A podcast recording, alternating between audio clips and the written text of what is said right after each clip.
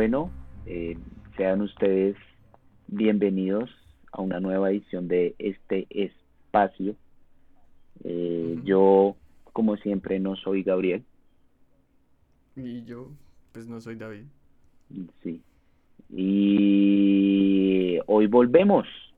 Estamos tratando de retomar la, la, la rutina, de ser un poco constantes. Un horario.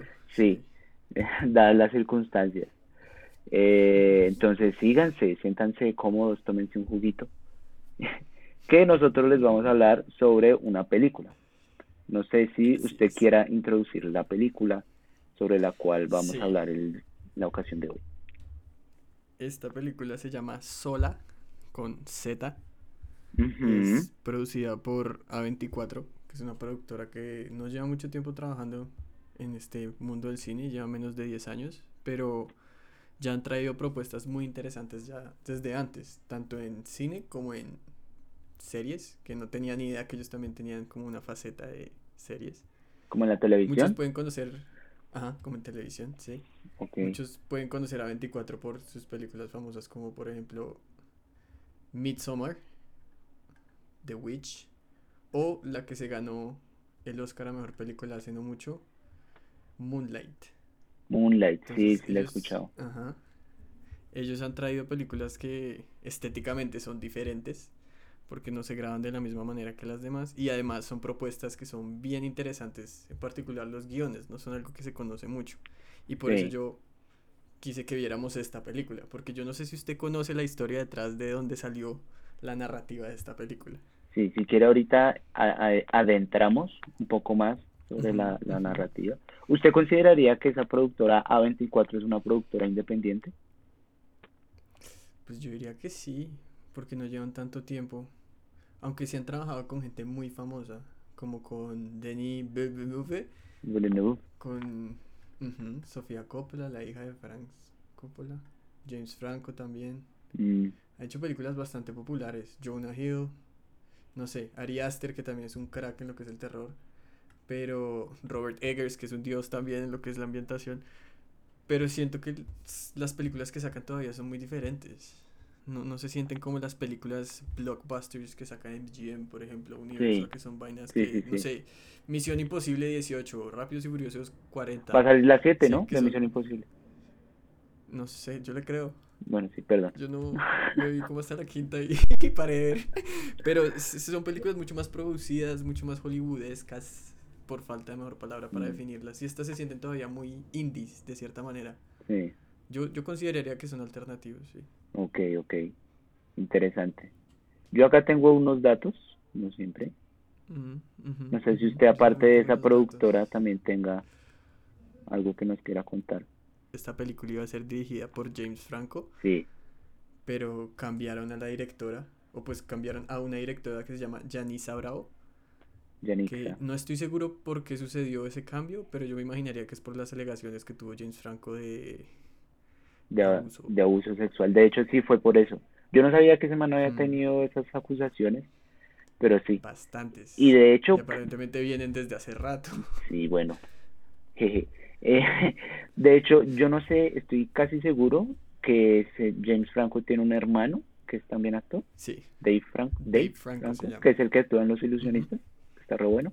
Y actúa también en 21 Jump Street. Ajá. Excelente comedia. Sí, eh, de hecho, él es productor de esta película. Ah, sí. Sí. Y bueno, sí, lo que usted decía, esta película fue dirigida por Janixa Bravo y digamos que me puse a ver su filmografía y eh, su mayor trabajo ha sido como en filmografía, o sea, en films cortos y en, en, en algunos tele, eh, programas de televisión. Aquí tengo que dirigió el primer episodio de la serie Atlanta. Excelente serie. Mm, no me la he visto, pero sí, sí he escuchado que es buena. Y también dirigió un corto que fue que recibió bastante críticas positivas, que se llama Gregory Go Boom. No lo conozco. Sí, es, es como yo creo que también la directora es bastante indie. Sí. Mm. lo cual es bueno. Como que no tiene ningún nombre pesado detrás de ella. Toca es como rebuscar de dónde salió. Pero a mí no se me hace que haya sido mala No, para nada, para nada, para nada. Y ya tengo el reparto. Digamos que yo tengo cuatro actores que son como los principales. Que está Taylor Page, que hace de mm, Sola. La titular Sola. Sí. De ella tampoco es que sea también una actriz muy reconocida. O bueno, también me puse a ver cómo en lo que había participado de la única película, así que me di cuenta que existía. es una que se llama Ma Rainey's Black Bottom, que de hecho fue la última película de Chadwick Boseman antes de que se muriera. El actor. Paréntesis, de... usted me la ha recomendado. Sí, es, una, es una historia de, de una cantante soul. Entonces, sí, está ella, Taylor Page, está Rayleigh Koch, que, yo también lo pronunciaría sí, sí. que actuó en Mad Max. Está... Mad Max actuó también en Logan Lucky, que es una película, yo diría que popular porque tiene también un elenco muy grande, con Adam Driver, con Daniel Craig, con Channing Tatum. Y también en esta última reciente que sacó Netflix con Tom Holland, el actual Spider-Man. La de El Diablo a todas horas, The Devil All the Time. Uy, no me la he visto. Yo tampoco, pero sí la escuché mucho porque además creo que es, si no estoy mal, es Tom Holland con Robert Pattinson. Justo antes uh. o despuesito de que a él lo anunciaran como el como Batman. este momento. Vea pues, vea pues. Entonces ella sí tiene una historia un poco más, una carrera más conocida pues. Ok. Entonces también tengo de reparto a Coleman Domingo, que es el que hace de Excelente actor. Que se hace un papelón, un papelón. el man actuó en teatro, últimamente ha hecho buenos papeles en cine. También actuó en esa de Ma Rainey's Black Bottom. Y por último tengo a Nicholas Brown, que hace del, del novio de Stephanie. ¿Cómo es que se llama? De, Derek. Derek. Y por último, digamos, tengo que esta película recibió dos premios a Mejor Edición y Mejor Actriz Principal en los Independent Spirit Awards. Ok, ok. Listo. Yo, yo solo quiero agregar Coleman Domingo, el que hace de ex. Él también es un actor conocido en televisión, en particular por su papel en Euphoria, la serie HBO, que ah. coincidencialmente también es producida por A24. Y el man mm. se me hace que es muy buen actor y conociéndolo de Euforia y después viéndolo en esta película, tiene un rango increíble porque el personaje es radicalmente diferente. En Euforia es una persona muy querida, muy cálida, muy amable. Y en este es. Proxeneta. Pero. sí. Sí.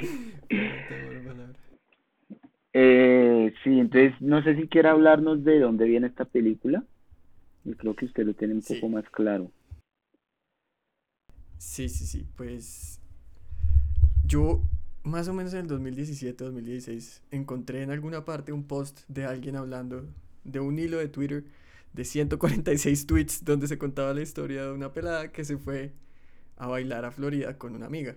strippers, ¿no? De hecho yo, ajá, strippers, sí. Yo se lo mandé a usted para que usted leyera también la historia original, pues, después de haber visto el guion adaptado. Porque básicamente lo que A24 hizo fue que vio la viralidad de este hilo de Twitter y dijo, hagamos una película al respecto. Y de ahí fue donde salió sola. Y por eso es que me parece una película tan interesante, porque yo nunca había escuchado que de una red social donde alguien simplemente se estaba quejando de una situación, le compraran los derechos y lo sacaran una película completa. Sí, porque digamos ahí tampoco hay forma de verificar la historia, ¿no? Es simplemente alguien escribe una historia, puede que sea cierta, eh, puede que no. Y estos manes la compraron y hicieron una buena película. Ajá. A mí también se me hace que es una buena película. Y leyendo un poquito más también, como de la historia del hilo de Twitter, en, el, en la película mencionan que, porque bueno, la que narra toda la situación en Twitter es sola. Y habla de su amiga la mona, que creo que en la película se llama Stephanie. Stephanie. Stephanie. Y todo lo que sucede. Entonces, después de que se viralizó todo este hilo de Twitter, Stephanie salió a comentar su versión de los hechos mm. y Derek también salió a comentar su oh. versión de los hechos. Y lo interesante es que Stephanie está totalmente en desacuerdo con cómo Sola cuenta la historia. Pero Derek lo dice exactamente igual que como lo dice Sola, excepto un pedazo. Que no está en la película porque creo que es un pedazo bastante pesado. Pero en el hilo original de Twitter sí está. Y eso es la única discrepancia que está entre las dos historias. Entonces yo no sé, usted tiene razón cuando dice que no sabemos cuál es la verdad pero creo que si dos de las tres personas que han salido hablando de la situación salen con el mismo cuento, pues uno tiende a inclinarse hacia ese lado, que es más o menos lo que se muestra en la película. Es bastante creíble la, la versión de Sola, al menos lo que venden en la, en la película. Sí, sí, es disparatado, pero no es disparatado lo suficiente para que usted diga como... o sea, es disparatado, pero uno dice, es algo que puede pasar. O sea, hmm. es algo que puede pasar. Despilotes peores se han visto, uno conoce gente, estas cosas no son así tan... Oh, Mm. Yo complementaría algo y es que unos años después de que se viralizó ese, ese hilo de Twitter, eh, la revista Rolling Stone sacó un artículo. Y hasta donde yo tengo entendido, y creo que ahí lo decían en la película, la película se basa sobre el artículo que sacaron en Rolling Stone y no sobre el hilo original de Twitter. Eso fue lo que yo entendí. Vale, vale. Que el artículo se llama, bueno, sí, si quieren ahí se los dejamos en las notas del podcast, por si les interesa. Sí, podemos dejar, podemos dejar el link para el hilo original, la respuesta de Stephanie. Esto es mucho chisme, esto es mucho chisme. Sí, pero por eso es tan interesante, porque es chisme ajeno.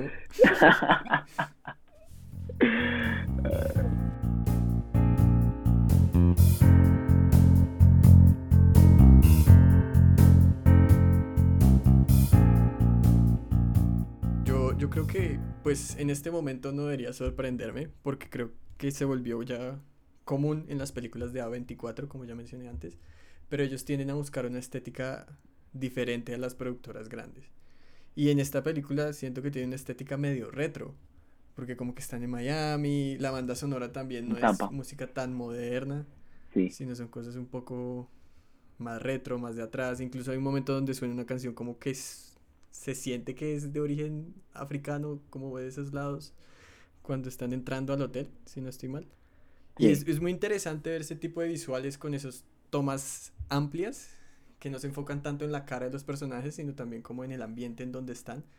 A mí me quedó muy grabada una toma que es cuando están ya haciendo domicilios al final de la película, que es que sola se baja del carro con Stephanie y la cámara panea detrás de ellas tiene una conversación en las escaleras, Stephanie sube y sola se devuelve al carro, pero todo es sin cortes. Sí, tenía varias de esas secuencias. Las persigue y se devuelve así. Sí, como una secuencia larga. refrescante. Mm, sí, sí, sí, sí, Siento que esas cosas ya no suceden casi en las películas grandes, grandes, pero A24 tiene la particularidad de que ellos tratan de no enfocar siempre las caras de las personas, sino mostrar las cosas un poquito desde un panorama un poco de afuera. Sí, porque igual... Muy, muy chévere. La, la, la actuación, o al menos como yo lo veo, no es simplemente hacer, o sea, gesticular, sino también actuar corporalmente. Y digamos, esas secuencias largas, también hay, también hay una secuencia así, que es cuando ellos llegan por primera vez al, al motel de en Tampa, donde dejan a, a Derek.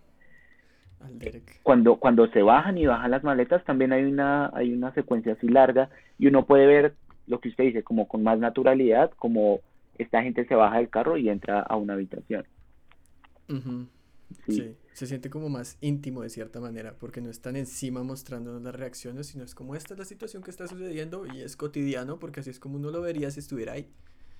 Sí. Es chévere. Sí, sí, A mí también me gusta, me gustaría resaltar algo, y es que, eh, pues como el, el, digamos, la historia está basada en un hilo de Twitter, uno, no sé, a mí me parecía que ver la película era, era algo muy parecido a estar leyendo el hilo en Twitter. Porque uno también en ciertas partes como que oía el pajarito de Twitter y después cuando uno lee el hilo completo es como, ah, esta parte fue explícitamente un tweet. No sé si le, si le pasó lo mismo. El diálogo, hay ciertas líneas de diálogo que son sacadas textualmente de los tweets, sobre todo las partes que son voiceover, que es como el personaje hablando en una dimensión aparte de lo que está sucediendo, esas son sacadas prácticamente todas de tweets que ella sacó ese, en ese hilo original.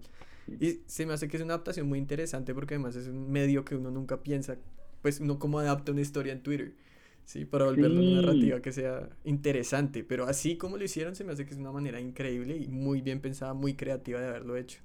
Sí, porque yo conozco un programa, pero es un programa de deportes que intentan hacer así como hilos de Twitter en un programa de media hora sobre algún deportista y no son tan interesantes, la verdad.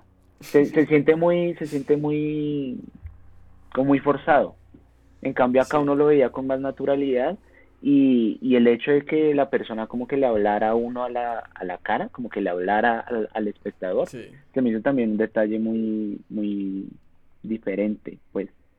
Sí, yo estoy totalmente de acuerdo. Yo, yo le quería hacer una pregunta, ya que estamos hablando como más en general de la película. ¿Usted qué eh, género diría que es? Uf, es que, es que yo siento que las películas contemporáneas no se enfrascan en un género. Como que toman un poquito aquí, un poquito allá y hacen una mezcolanza, pero yo no creo que en general, ¿no? Que ninguna película se enfrasque en un género. De acuerdo.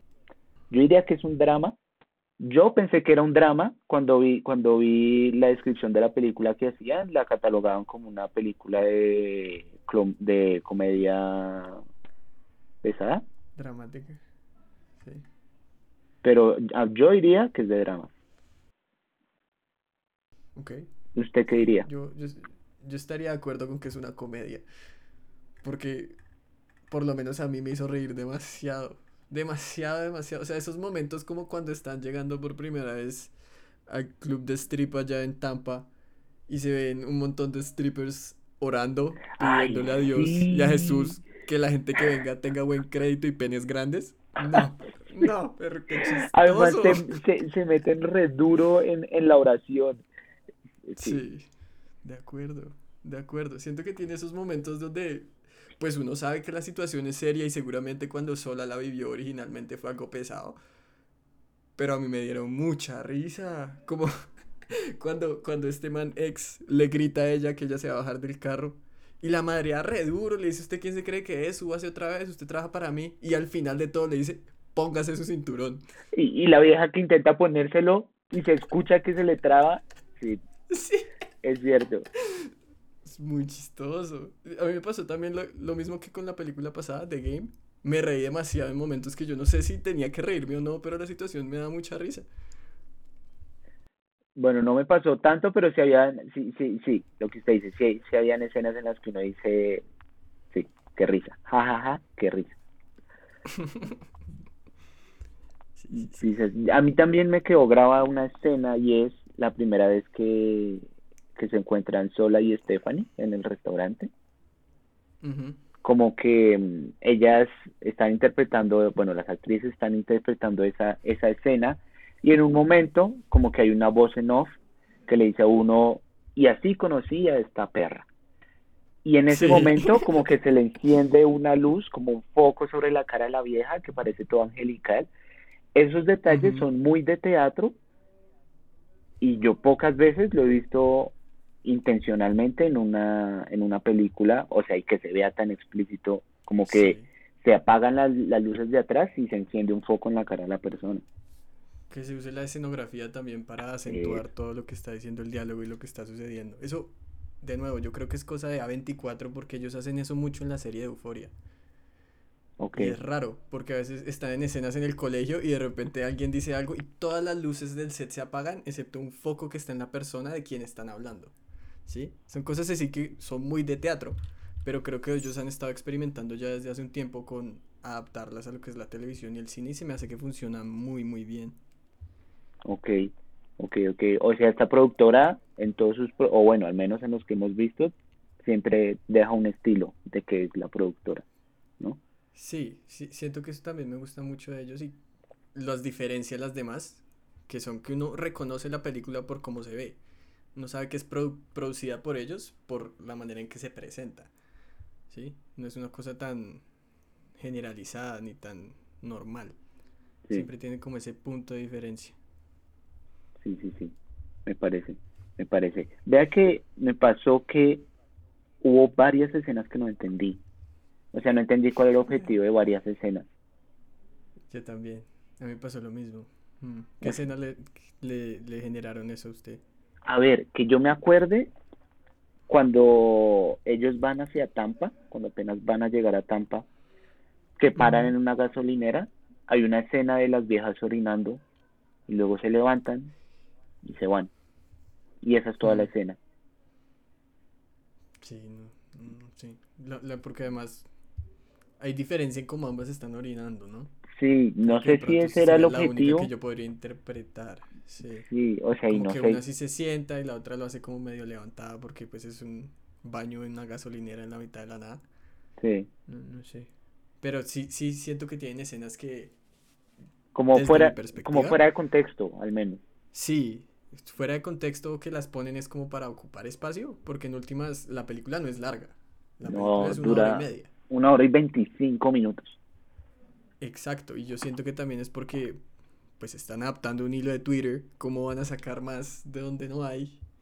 Entonces están rellenando un poquito el espacio. Yo también tuve varios momentos en que yo decía como, bueno, ¿y el propósito de esta escena cuál es? Cuando estaban llegando como al último hotel, que está sonando una música y después se giran a la derecha y muestran que en realidad hay alguien tocando un instrumento y la persona bailando. Ah, el detalle, pero pues no, no, sé por qué me lo enfocan por 15 segundos, ¿sí? Creo que esas situaciones se podrían explicar por eso, como porque necesitan rellenar el espacio de una película. Sí, también me acuerdo, me, acabo de acordar de otras dos, así rápidamente.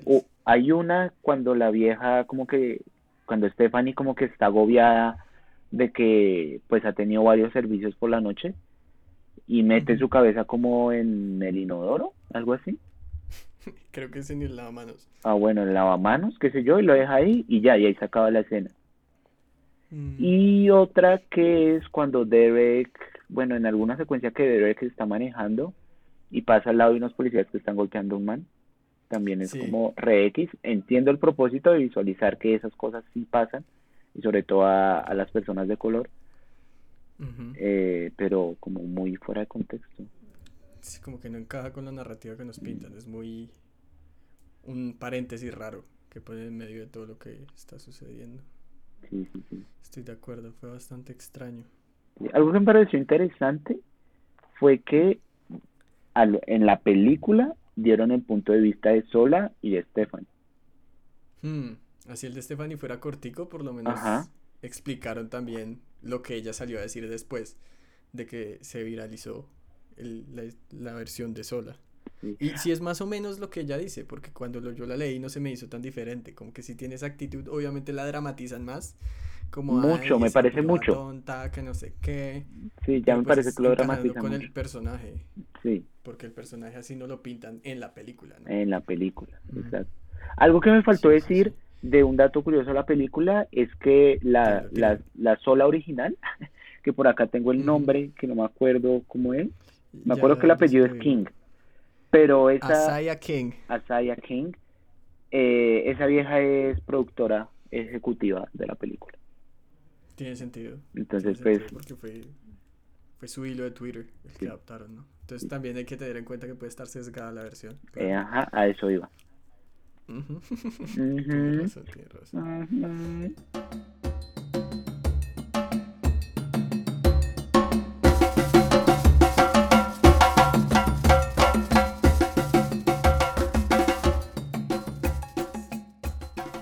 ¿Usted se acuerda del nombre de ex? No, no me acuerdo del nombre de ex. Me acuerdo que era un nombre eh, argentino, iba a decir, africano, pero no me acuerdo más. A mí me quedó muy marcado porque esa escena me dio mucha risa. Cuando llega ex con su prometida y le apuntan una pistola a Derek y le grita, diga mi nombre. Pues el marica no se lo sabe. Y entonces el ex empieza a gritarlo, es Abegunde Olawale. Ah, sí, y lo hice con ritmo. Pero, y ahí todos empiezan a decir el nombre de él por alguna extraña razón. No, no lo dice solamente así, sino que, lo empiezan a cantar todos en el cuarto. Es como Abegunde o la Wale, Abegunde o la Wale, Abegunde o la Wale. Sí, es muy rara la película, tiene esos momentos muy extraños que da mucha risa.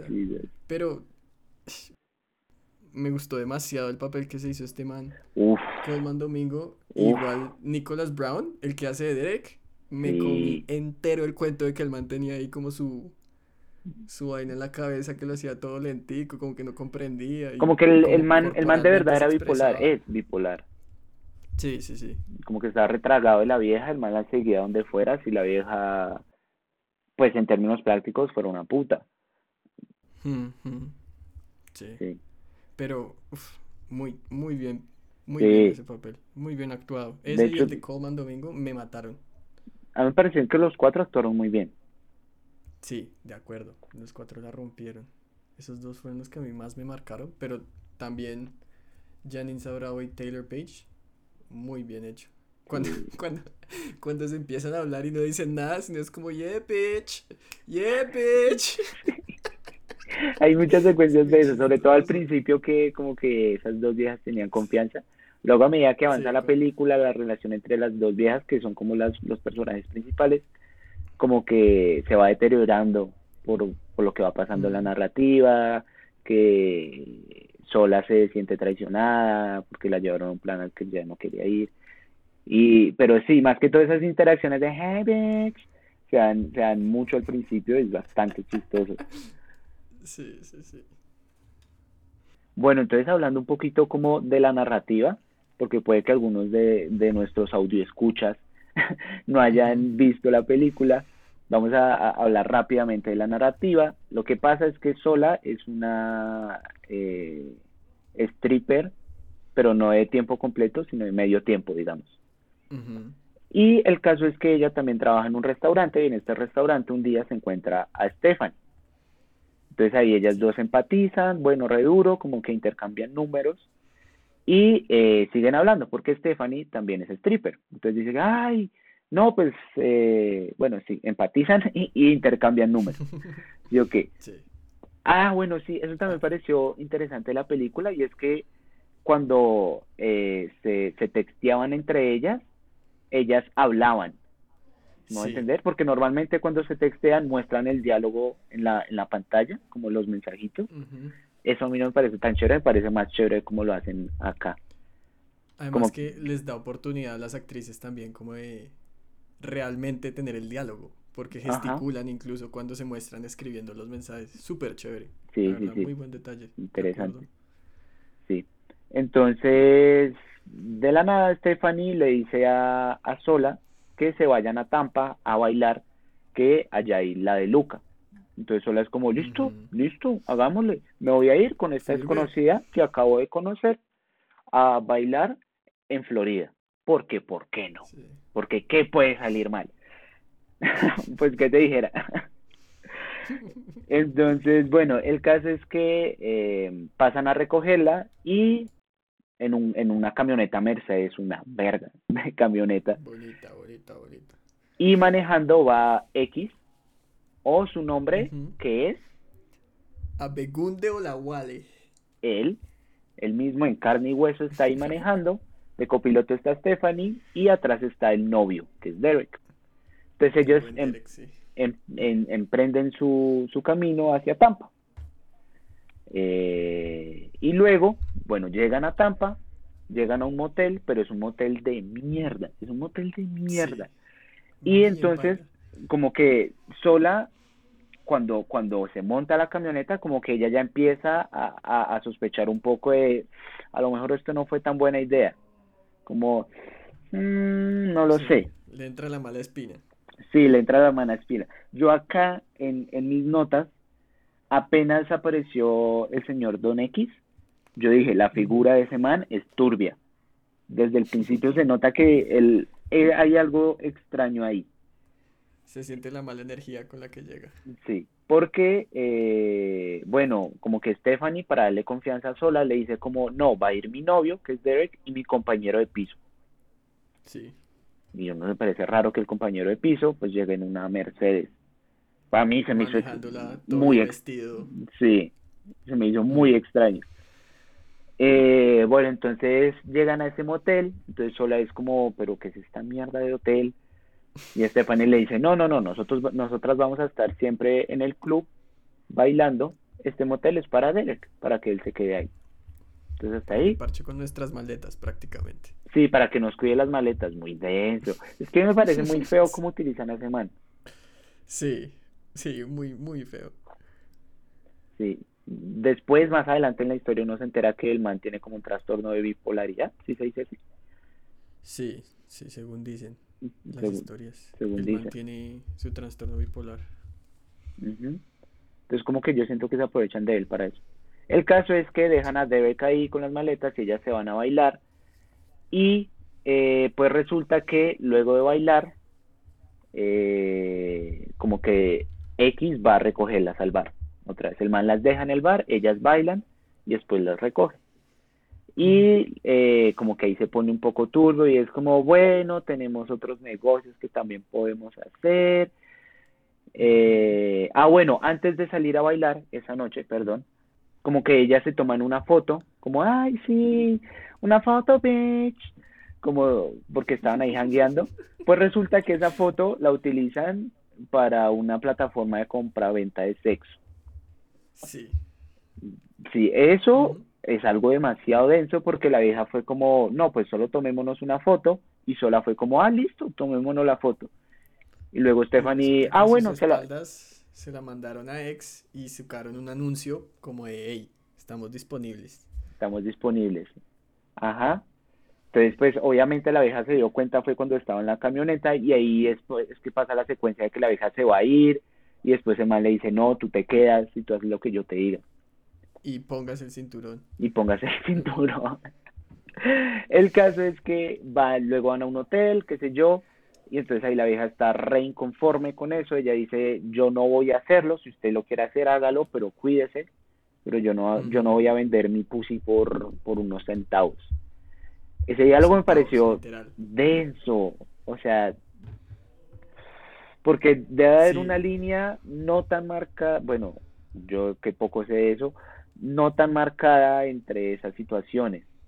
No sé, porque igual cuando ellas estaban bailando les pedían un privado y que les daban mucha más plata, hmm, pero uno nunca entiende muy bien lo que significa ese privado, si es con un servicio adicional, con un final feliz o algo así. Pero Sola nunca aceptó el privado. Nunca, sí, Ella decía como no, a mí esas vainas no me gustan, yo bailo y ya. La Stephanie era la que hiciera como el privado todo bien, entonces tiene sentido que cuando le dijeron que vendiera su pussy por unos centavos fue como bueno. Ajá. La nena sí estaba más dispuesta a esas cosas. Sola sí tenía como su límite marcado de que hasta allá no llega. Sí. Porque en efecto sí le pagaban muy poco, me parece a mí. Sí, que eso se descubre después, ¿no? Porque llegan un par de clientes que les manda ex y es como, ah, sí, no, 150 por los 20 minutos. Y ahí sola dice como, ¿150 por los 20 minutos? ¿Es que está loca? No, no, no, tu pussy vale miles y le arman un nuevo anuncio el donde tienen mejores precios y efectivamente les va mucho mejor en la noche. Sí, mucho mejor. Sí, sí, sí. El caso es que mientras ellas están haciendo ahí su negocio, eh, el Derek está encerrado en el motel, preocupadísimo por la vieja, lo que es obvio. Entonces el man como que sale por ahí a janguear y eh, se encuentra con unos manes ahí del, del barrio. Los manes le dicen como, eh, ¿qué más, perro? Y el man, ¿qué más? ¿Todo bien o qué? Entonces ahí empiezan a hablar y pues el man le cuenta que vino con la novia, que la novia va a bailar, qué sé yo, pero que no le contesta. Entonces él, no sé cómo, cómo el nombre para ponerle a este man. Eh, el nombre del, barrio. si no estoy mal, es Dion. ¿Dion? El del barrio. Dion. El de los tatuajes. D-I-O-N, sí. Ok. Entonces Dion le empieza a decir como, pana, su noviecita no está bailando. El, el bar cerró hace, hace tiempo. Yo me siento mal por usted, porque yo lo quiero. Como que el man empieza a empatizar resto. Se lo vende así, sí. Sí, se lo vende re así. El man como, ah, sí, yo confío en usted, que lo acabo de conocer, y usted me inspira confianza. Como que el man también muy inocente. Hmm, sí, la verdad el Derek es muy querido. Muy sencillo, diría yo. Pues resulta que este Dion es un proxeneta también y el man como que se dio cuenta que esa vieja como que le va a quitar los clientes, entonces le va a atender una trampa, ¿no? Saltándome muchas cosas de la narrativa. Ajá, ajá. Entonces llega un momento en que pues las dos viejas la están rompiendo. Bueno, a la vieja la están rompiendo. Les está yendo muy bien en el negocio que están haciendo. Así sea solamente Stephanie la que está haciendo algo, solamente está como coordinando por Ajá, sí. su rol. Sí, de coordinadora de entretenimientos varios. Entonces llega y como que bueno, ya se va a acabar el fin de semana y les dicen como bueno, el último trabajo le vamos a pagar dos mil a, a Stephanie. Sí. Y entonces... Y, la idea era que eran cinco mil por dos mujeres o dos mil por una sola. Entonces sola como no estaba haciendo nada de eso, dijo como no, pues son dos mil y chao. Sí, dos mil y chao, y nos pisamos porque igual ya es el último antes de volvernos, dicen en la película. Eh, y resulta que es la trampa que les puso Dion. Dion, Dion. Pero lo que pasa es que no hay ningún servicio, sino que el man como que secuestra a, a Stephanie. Eh, sí, como para que el X responda por lo que hizo, porque como que le estaba quitando el territorio, ¿no? Sí. Entonces, bueno, luego se arma severo mierdero, entonces la, la sola llama al, al, al X y se arma severo mierdero. El caso es que entran a la habitación donde tienen raptada a Stephanie, pero pues lo, digamos que... pero un, paréntesis rápido, antes de que entren a la habitación, por alguna razón, hacen que, que, que Derek se quite la ropa. Nadie más se la quita, pero le pide a Derek que se quite la ropa antes de entrar a la habitación. Como, como para identificarlo, algo así, entendí yo. Mm, quítate toda la ropa, por favor. Pobrecito, es que le dan y le dan y le pasan vainas, pobre Pobrecito, sí. El caso es que eh, entran todos a la habitación donde tienen raptada a Stephanie y el man como que le pide 20 mil dólares a X para que le devuelva a Stephanie. Como, como también como contexto, eh, Dion, Dion y su amigo tienen escopetas y el resto está desarmado, en teoría.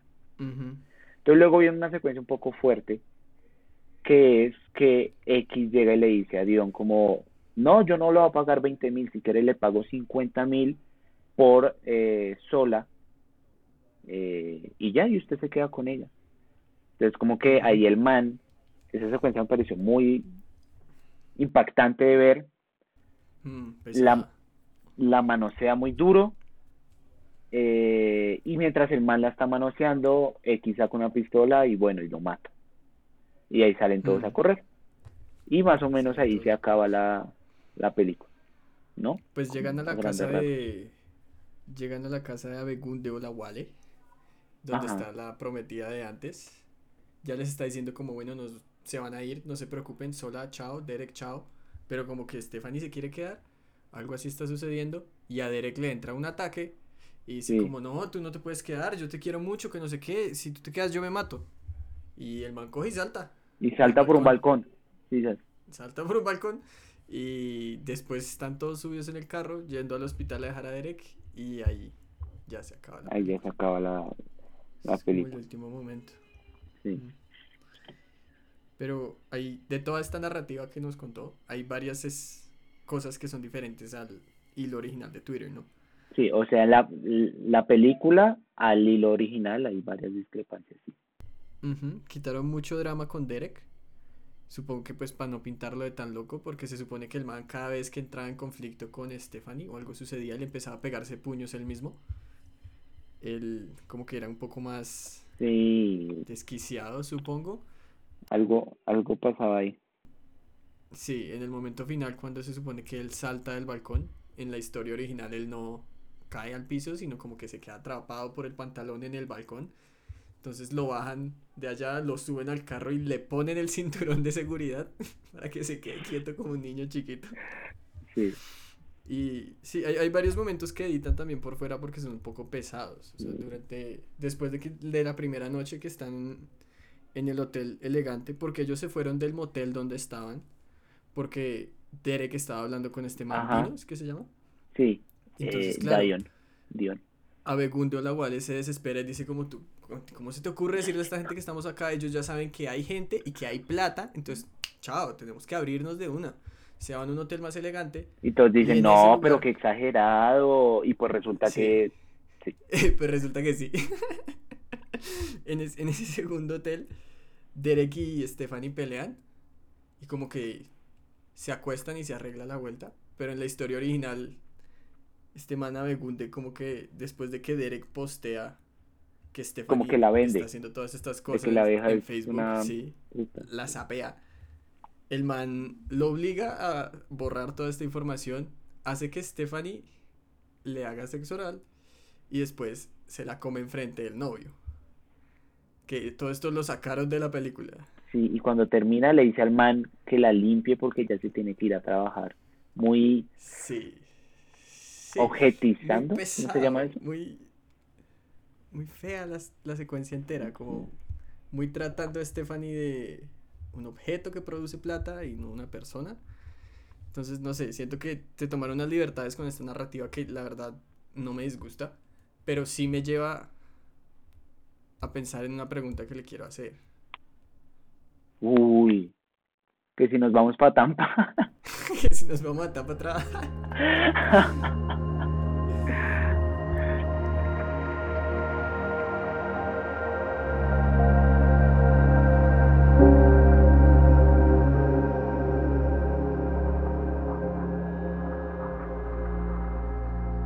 A mí, por lo menos, me surge la pregunta, porque además en varias películas que hemos hablado antes han sido adaptadas, ¿no? No son Ajá. guiones originales, sino son cosas que son inspiradas en otra cosa. A usted, por ejemplo, ¿qué tan importante le parece que estas narrativas que son adaptadas sean leales al material original, como apegándose estrictamente a lo que realmente existía al principio y no que se tomen estas libertades creativas como de quitar esta escena toda pesada de Abegunde o que este pelado Derek no fuera a caer al piso? A mí no me trama tanto eso. A mí me parece que si van a adaptar algo, deberían ser leales al, a, a la fuente original. Pues entiendo por qué lo hacen, digamos que son escenas bastante pesadas, pero yo digo, bueno, si ustedes quieren enfocar en que estas cosas pasan y no está bien y que la gente se debe cuidar, deberían mostrar todo lo que puede pasar y no solo lo Sí. que les permite la industria, ujú. esa es mi esa es mi opinión. Que, o sea, para usted sí tiene que ser algo que esté más conectado al material original. Sí, porque y- porque incluso al final, y una de las cosas que no me gustó de la película es que al final, digamos, no terminan de contar la historia. Si uno lee el, el hilo de. Twitter, luego pasa algo y es que la vieja la terminan, a Stephanie la terminan encarcelando en Las Vegas por prostitución. Y al man le dan como eh, cadena perpetua porque era un proxeneta y había secuestrado niñas de menores de 15 años. Sí. El buen Abegunde lo estaban buscando por homicidio y por Ah, por tráfico de homicidio también. personas. Sí, entonces me parecen detalles que sí hay que mencionar. Entiendo, digamos que en este caso entiendo que no hay forma de verificar la autenticidad de la información, pero digamos ya hablando en general de las películas que son de adaptadas, de guiones adaptados, pues sí me parece que deberían hacerlo leales, porque si no, pues ¿cuál la gracia? Ok. ¿Cuál es su opinión? A mí me da igual. Mientras sea una historia interesante, chimba. A eso termino yo volviendo siempre. Si me entretiene, severo. O sea, obviamente también hablo como no teniendo ningún tipo de conexión a esta historia en particular. Pero sí han habido, por ejemplo, otras franquicias que han adaptado que no me ha gustado tanto. Pero con el tiempo me he enten- empezado a entender y a aceptar un poco que en últimas existen y eso para mí es suficiente, poder verlas moviéndose en la vida real y que sea algo en lo que me puedo sentar y una hora y media después la terminé, me reí, me gustó y salieron cosas interesantes de ahí, pues para mí eso es suficiente. De pronto es un poco conformista de mi parte, pero no sé. También valoro más mi entretenimiento que la originalidad o la lealtad, Sí, es, personalmente. es bastante entendible. Yo también tengo una pregunta para usted, que de pronto Ah, sí. se- sepa más de ese tema que yo. Entonces, devolviéndonos a cuando las strippers están haciendo una oración. Qué buena escena, sí. mientras hacen la oración dicen que ojalá le man- les manden negros, que les manden negros con buen crédito y que eso va ligado a que tengan una buena verga. mientras, mientras hacen eso, mencionan algo de 840. 840, sí. ¿Usted sabe que es algo de eso? Yo quedé con la duda.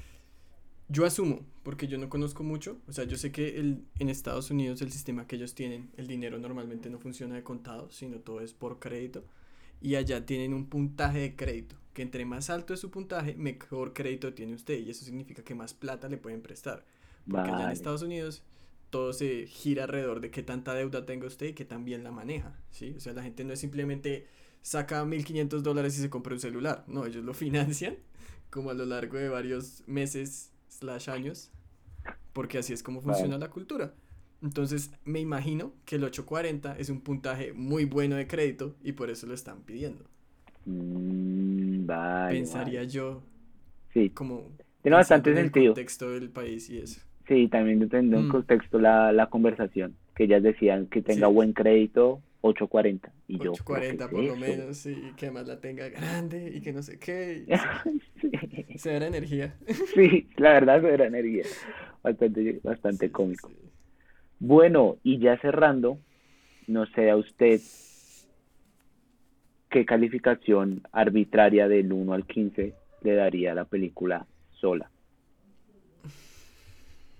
Hay cosas que no me gustaron. Como lo que usted dice, las escenas que se sienten como relleno. Ajá. Creo que también hay unos momentos pesados donde el tono de la película baila mucho, como entre comedia que está un poco suave a un drama intenso, situaciones de abuso.